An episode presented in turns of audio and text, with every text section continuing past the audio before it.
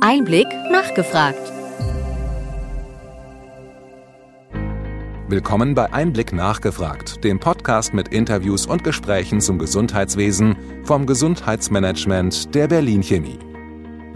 Ein Hauptproblem im deutschen Gesundheitswesen ist die starke Sektorentrennung zwischen ambulanter und stationärer Medizin, und diese muss überwunden werden.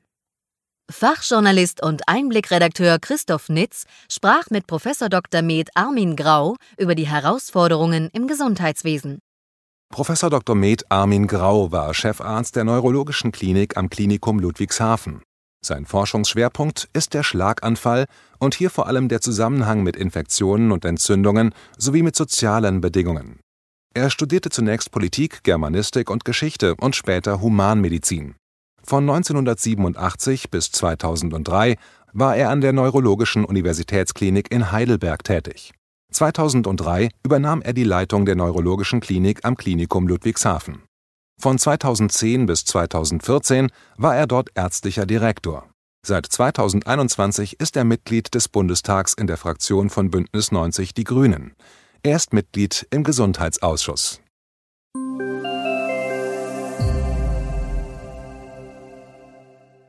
Sehr geehrter Professor Dr. Grau, schön, dass Sie Zeit für ein Interview für den Einblick Podcast finden. Sie sind gleich beim Kongress für Gesundheitsnetzwerker zum Thema Gesundheit 2025. Dort soll diskutiert werden, welche Gestaltungsmöglichkeiten für regionale Versorgung gibt es. Ähm, was sind so Ihre Gedanken? Was sind Ihre ähm, Wünsche für dieses Panel, das Sie anschließend bestreiten? Nun, ich ähm, hoffe auf interessante neue Inputs zum Thema vor allem eben regionale Zusammenarbeit im Gesundheitswesen, das heißt auch sektorübergreifende Zusammenarbeit im Gesundheitswesen. Ein Hauptproblem in unserem deutschen Gesundheitswesen ist eben die starke Sektorentrennung zwischen ambulanter und stationärer Medizin und die müssen wir überwinden. Und unsere Idee als Grüne und eben jetzt auch als Ampelregierung ist es hier ganz stark, die Idee der Gesundheitsregionen zu verfolgen, dass man regional statt sektoral zusammenarbeitet, berufsgruppenübergreifend, nicht nur arztzentriert, äh, sondern die vielen Gesundheitsberufe umfassend und einfach eben Krankenhäuser, niedergelassene Ärzte und andere Therapeutenberufe dann in ein Netzwerk bringt. Das Motto des Kongresses ist, wie viel digital ist gesund? Gerade in den ländlichen Räumen ist es ja so, dass dort äh, der Fachkräftemangel und auch der Fachärztinnenmangel ja äh, durchaus sagen wir, Herausforderungen äh, ähm, stellt.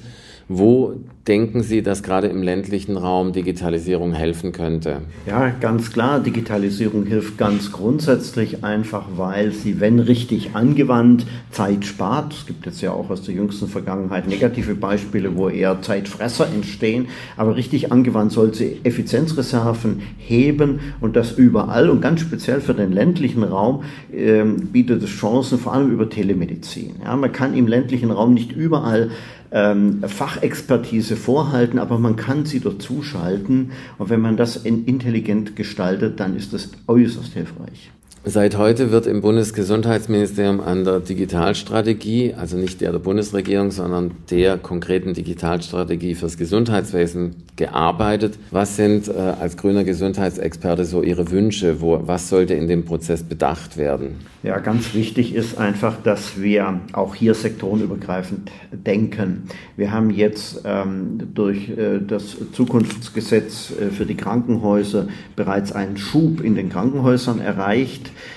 zumindest bei den Krankenhäusern, die ich so überschaue, auch persönlich. Aber man hat da von Anfang nicht so sehr mitbedacht, dass die Krankenhäuser sich eben auch in der Region abspielen und man muss sehr viel stärker dann auch die, diese sektorübergreifende Vernetzung mit niedergelassenen Ärztinnen und Ärzten hier in den Blick nehmen. Und wir brauchen ganz dringend jetzt eine funktionierende elektronische Patientenakte.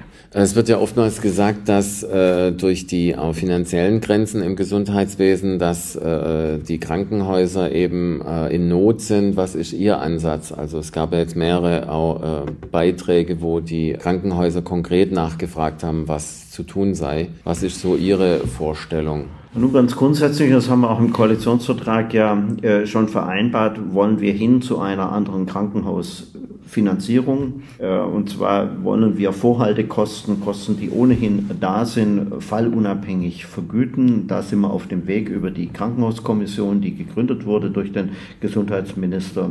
Und da sind wir optimistisch, dass wir da auch was auf die Schiene kriegen. Und kurzfristig muss ich sagen, es ist schon bedrohlich, wie die finanzielle Situation jetzt im Moment in vielen Häusern aussieht. Und ich denke, wir sollten sehr intensiv über Maßnahmen des Inflationsausgleiches im Moment noch dieses Jahr sprechen. Es wird ja bei der Auflösung der Sektorengrenzen gesprochen, dass äh, Krankenhäuser zum Beispiel ambulante Dienstleistungen anbieten und umgekehrt, dass zum Beispiel verschiedene kleinere Operationen auch in Praxen stattfinden können. Sehen Sie da Kannibalisierungseffekte oder wie würden Sie gerne den Prozess moderiert wissen? Ja, wir haben dazu auch im Koalitionsvertrag ja Vereinbarungen getroffen unter dem Stichwort Hybrid-DRGs. Äh, das sind einfach Fallpauschalen, die bezahlt werden, sektorunabhängig, anbieterunabhängig. Das ist auf jeden Fall ein sinnvolles Ziel, dahin zu kommen. Kannibalisierungseffekte können wir uns nicht leisten. Wir haben Personalmangel, Fachkräftemangel im Gesundheitswesen. Wir müssen gucken, dass alles, was wir tun, effizient ist und keine Kollateralschäden macht. Ja. Ähm, wir müssen ähm, die Anreizsysteme schaffen, die dann auch wirklich zielorientiert zu, zu Ergebnissen, zu einer besseren Versorgung der Menschen in unserem Land führen. Heute in Berlin in den Praxen äh, ist geschlossen. Äh, Hintergrund ist eben, dass die Ärztinnen und Ärzte etwas traurig sind, dass die äh, Zusatzvergütung für die Annahme neuer Patientinnen und Patienten äh, nächstes Jahr wohl nicht mehr so äh, zur Verfügung steht.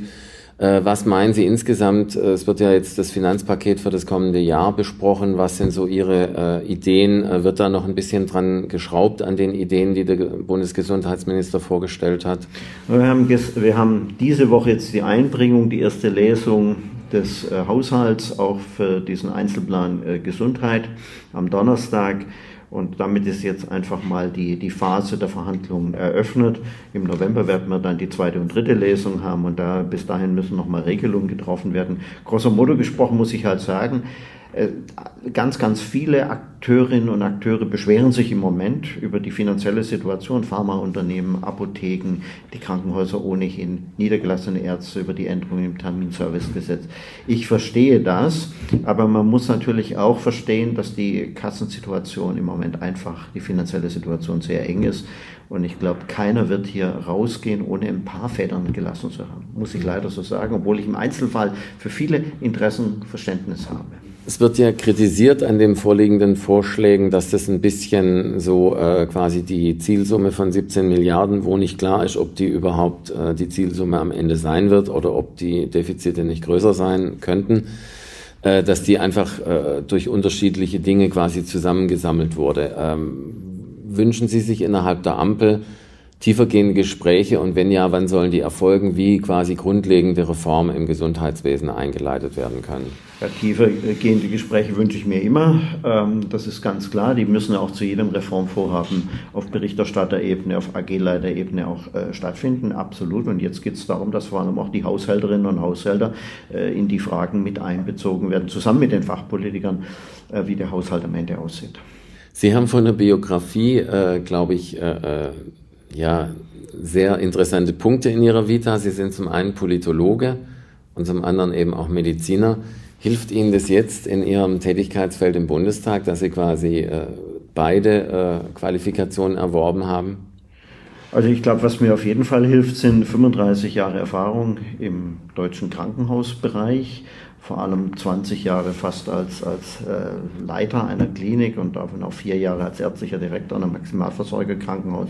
Ich glaube, in den Zeiten habe ich viele Einblicke gewann, gewonnen und ich habe immer, war immer ein politisch denkender Mensch, bin auch seit fast 40 Jahren bei den Grünen. Also ich denke, die beiden Schienen kommen da zusammen. Ja. Sie sind seit 2021 jetzt im Bundestag. Was sind so Ihre ersten Erfahrungen? Was hat sich, was hat Sie verwundert und äh, was hat Sie positiv überrascht?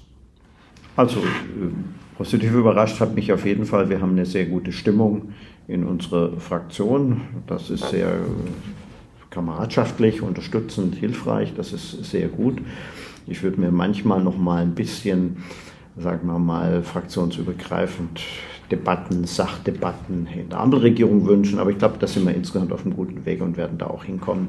Die Legislatur ist jetzt eins von vier Jahren alt und ich denke, wir werden noch besser zusammenkommen.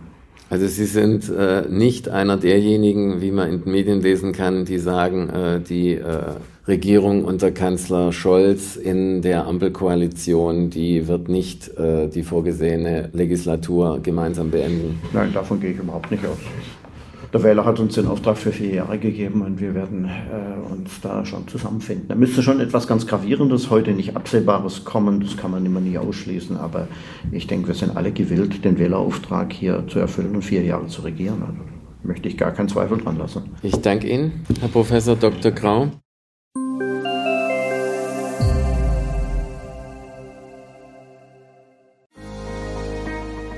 Wir hoffen, dass Ihnen diese Ausgabe von Einblick nachgefragt gefallen hat. Bitte schicken Sie uns gerne Anregungen und Fragen an gesundheitsmanagement at berlin-chemie.de. Sie finden unsere Kontaktdaten auch in den Show Notes. Wir empfehlen Ihnen für den schnellen Überblick der Trends im Gesundheitswesen unseren wöchentlichen Einblick-Podcast sowie unseren Einblick-Newsletter. Alles im Netz unter einblick-newsletter.de.